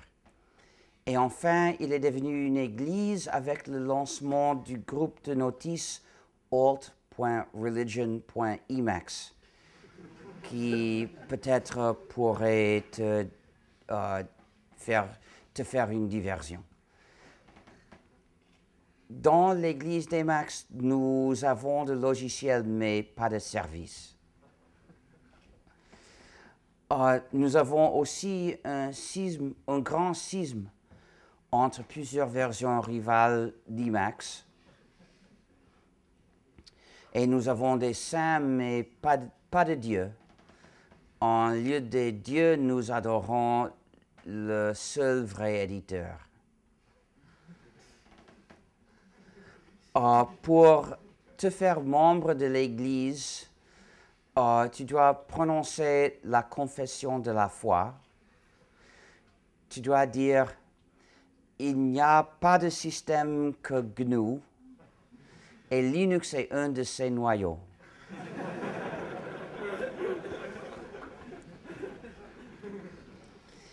Si plus tard tu deviens vraiment expert dans le système, tu peux le célébrer avec notre cérémonie, le Fubar Mitzvah,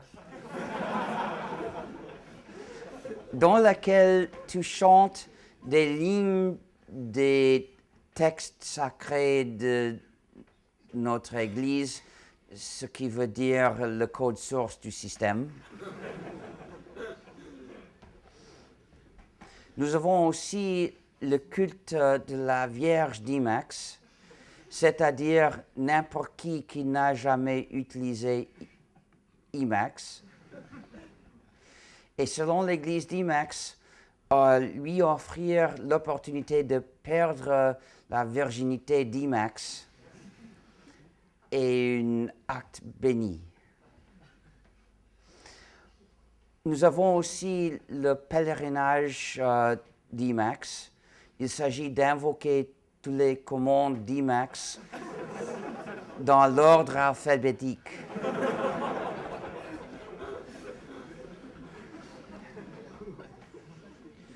Notre Église a des avantages euh, comparés aux autres églises que je ne vais pas mentionner. Par exemple, être saint dans l'Église d'Imax n'exige pas euh, le célibat. Mais il exige vivre une vie pure et éthique et saine. Euh, il, faut, il faut faire l'exorcisme des systèmes d'exploitation privateurs qui ont possédé des ordinateurs sous ton contrôle ou euh, euh, arrangés pour ton utilisation régulière et installer un système complètement uh, saint et libre. En anglais, je dirais a wholly free system. Et puis, installer et utiliser uniquement logiciel libre avec et sur le système.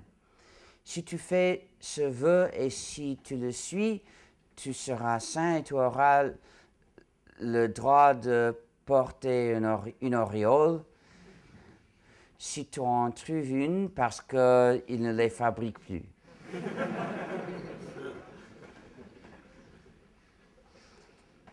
Des fois, quelqu'un m'a demandé si, selon l'église d'Imax, l'utilisation de l'autre éditeur VI est un péché. C'est vrai que VI, VI, VI est l'éditeur de la bête.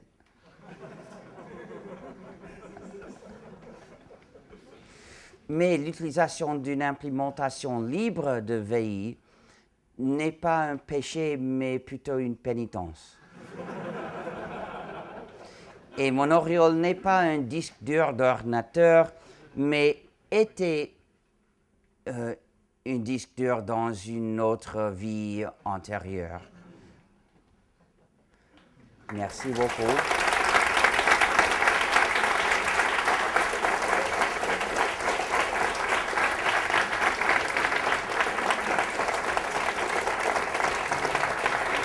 Maintenant aux enchères.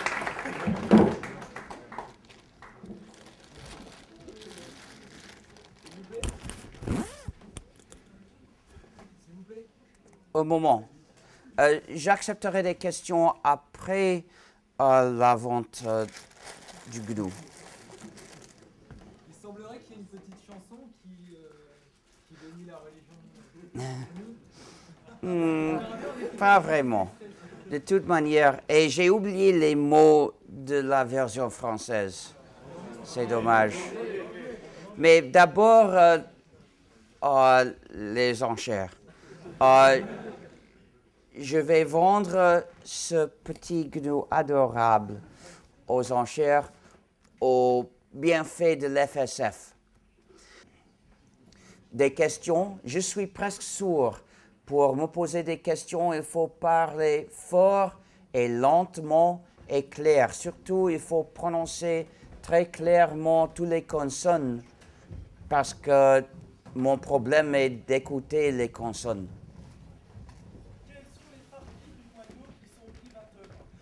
Ah, il m'a demandé quelles sont les parties du noyau qui sont privateurs. Ah, spécifiquement, je ne sais pas. Mais en général, ils sont des programmes de firmware. C'est-à-dire, ils, ne s'exécutent pas dans le processeur central, mais plutôt dans des autres processeurs dans les périphériques.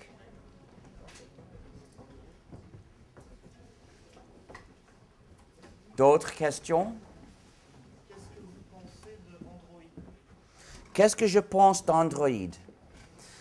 Euh, Quelqu'un m'a dit aujourd'hui que pour la dernière version d'Android, le code source n'est pas disponible.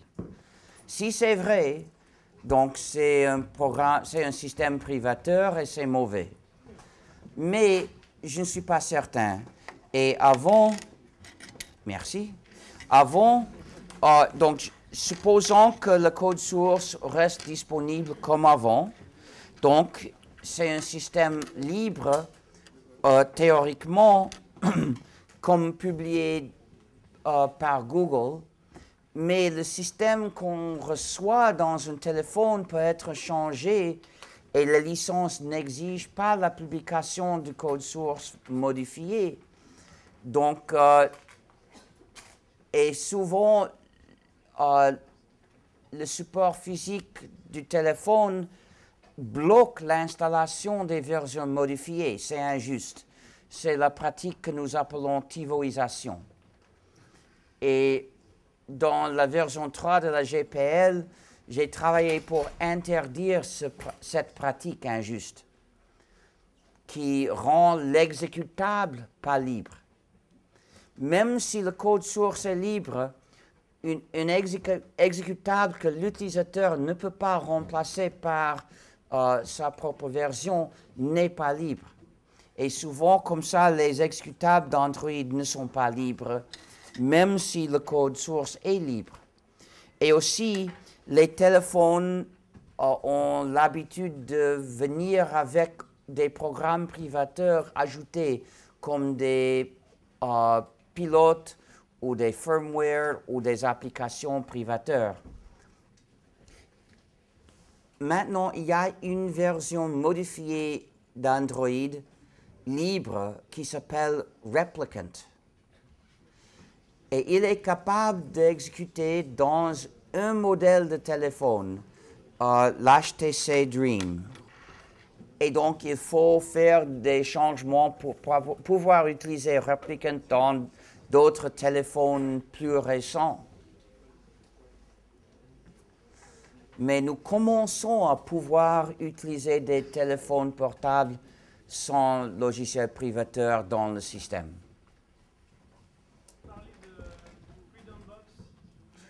Euh, le projet de Freedom Box est l'idée de Eben Moglen. C'est l'idée d'avoir euh, une petite boîte comme serveur personnel dans, chez vous, connecté au réseau pour utiliser remotement. Et comme ça, euh, vous pouvez éviter le danger de euh, de faire confiance aux entreprises, mais avoir aussi la commodité de l'informatique remote. Et il propose, quelqu'un m'a dit aujourd'hui qu'il propose d'utiliser Debian, qui est, une des distributions GNU et Linux qui n'est pas complètement libre. Donc, euh, je dois lui parler de ce choix et proposer le choix d'une autre distribution, comme peut-être GNUSense, qui se fait à la base de Debian, mais suit les principes de liberté. Donc, il pourra avoir les mêmes résultats utiles sans le, euh, sans le défaut. Pouvez-vous nous expliquer euh, le, le sens du mot hacker et, euh, et nous parler un peu de Hacker votre point de vue sur euh, la façon dont c'est traité dans les médias hacker veut dire quelqu'un qui a l'habitude d'utiliser son intelligence euh, dans, une, dans un esprit ludique. Euh, et donc, euh, nous, les développeurs du système à MIT, nous appelions, nous nous appelions des hackers parce que pour nous, c'était un plaisir. Pour quelques-uns, il était aussi de l'emploi, mais surtout un plaisir. Et de le faire dans un esprit de, plaisir de l'exercice de l'intelligence. Euh, il y a aussi des programmeurs qui font un travail semblable, mais sans l'esprit ludique. Ils ne sont pas des hackers. Et il n'est pas obligé de le faire avec les ordinateurs. Euh, le premier hacker dont je me souviens du nom s'appelait Guillaume de Machaut. Il était un compositeur célèbre euh, dans le XIVe siècle. Il a composé un morceau de musique qui a la forme d'un palindrome. C'est-à-dire que la partition a la forme d'un palindrome. Et la parole de ce morceau parle d'être un palindrome et le titre euh, était ma fin, ma fin et mon commencement. Et parce qu'il était un bon compositeur, euh, c'est aussi un, un bon morceau comme musique. Quelqu'un m'a dit que Johann Sebastian Bach a aussi composé un morceau en forme de palindrome, mais je ne la connais pas. Je ne le connais pas. D'autres questions? Est-ce qu'un jour on pourra utiliser le On peut l'utiliser, mais il a des problèmes qui sont des conséquences de la puissance de ses fonctionnalités que personne ne sait corriger. Donc, euh, si ces problèmes ne vous dérangent pas, vous pouvez l'utiliser maintenant.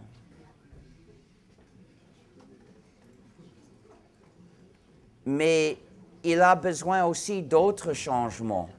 Il a besoin de, développement ordinaire. Il n'y en a pas assez.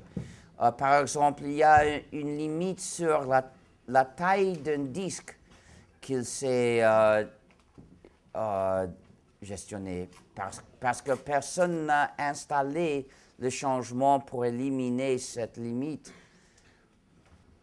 D'autres questions? Mais quant au noyau, euh, le travail dont nous avons besoin n'est pas de remplacer le code source libre de Linux, mais plutôt de, d'écrire des euh, drivers pour les périphériques et de remplacer le firmware privateur. Dans le domaine euh, du logiciel libre, euh, il y avait la suite OpenOffice, euh, bureautique, et euh, il y a un fork qui s'est créé euh, en fin d'année dernière, LibreOffice. Oui. Comment pensez-vous Euh, D'abord, quand j'entends le mot bureautique, je pense à faire l'amour dans le bureau.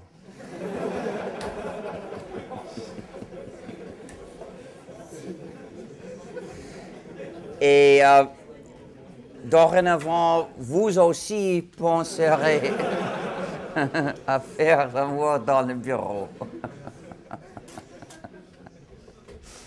Mais euh, oui, euh, je ne connais pas tous les motifs pour cette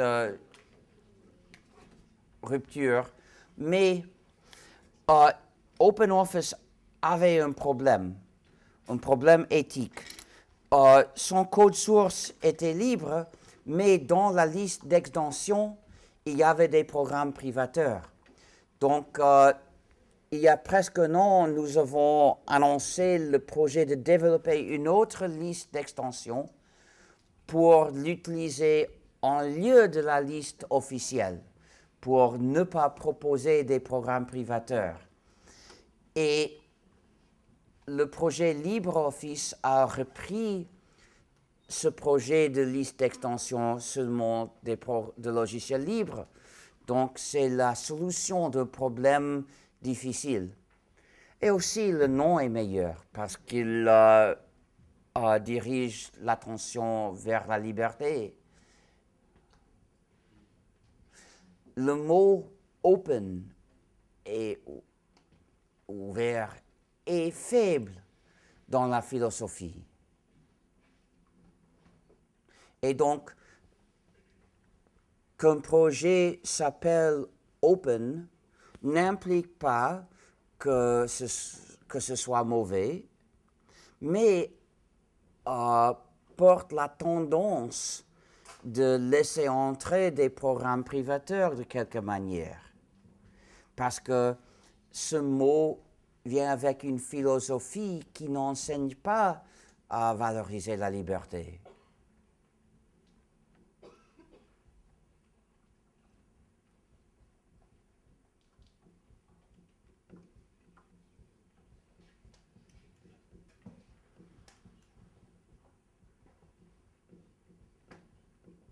Est-ce que vous ne pensez pas que la liberté dans l'informatique, c'est un peu une utopie Parce que personne ne comprendra jamais vraiment comment fonctionne un ordinateur.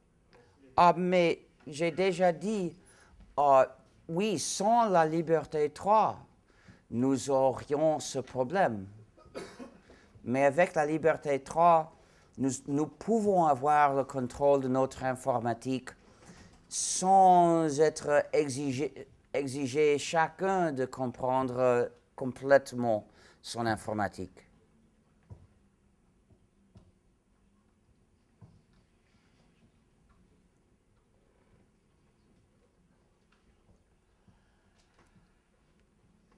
D'autres questions Où est-ce que je peux dormir Nous n'avons toujours pas entendu l'hymne de l'église. Quoi? L'hymne de quoi? De l'église? Ah, c'est-à-dire la chanson de logiciel libre?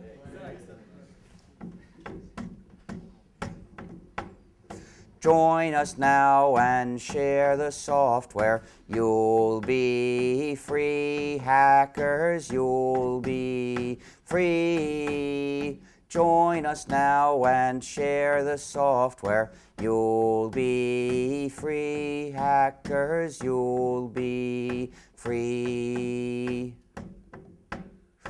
Hoarders can get piles of money. That is true, hackers, that is true.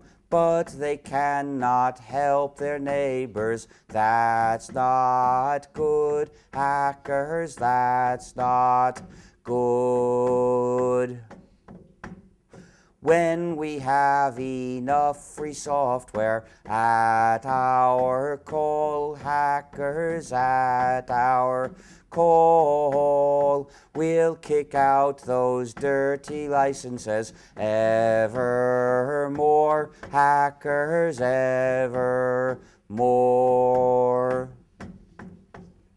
Join us now and share the software. You'll be free, hackers, you'll be free.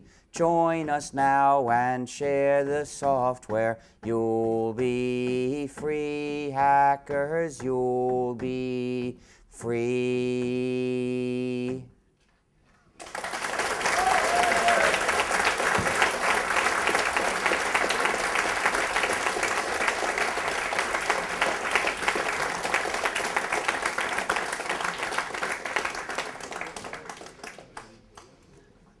Euh, je l'ai écrit à l'année euh, 90, quand nous n'avions pas encore assez de logiciels libres pour euh, utiliser un ordinateur sans logiciel privateur. Donc j'ai dit, when we have enough free software, we'll kick out those dirty licenses. Aujourd'hui, nous l'avons. D'autres questions? C'est terminé? Ah bon.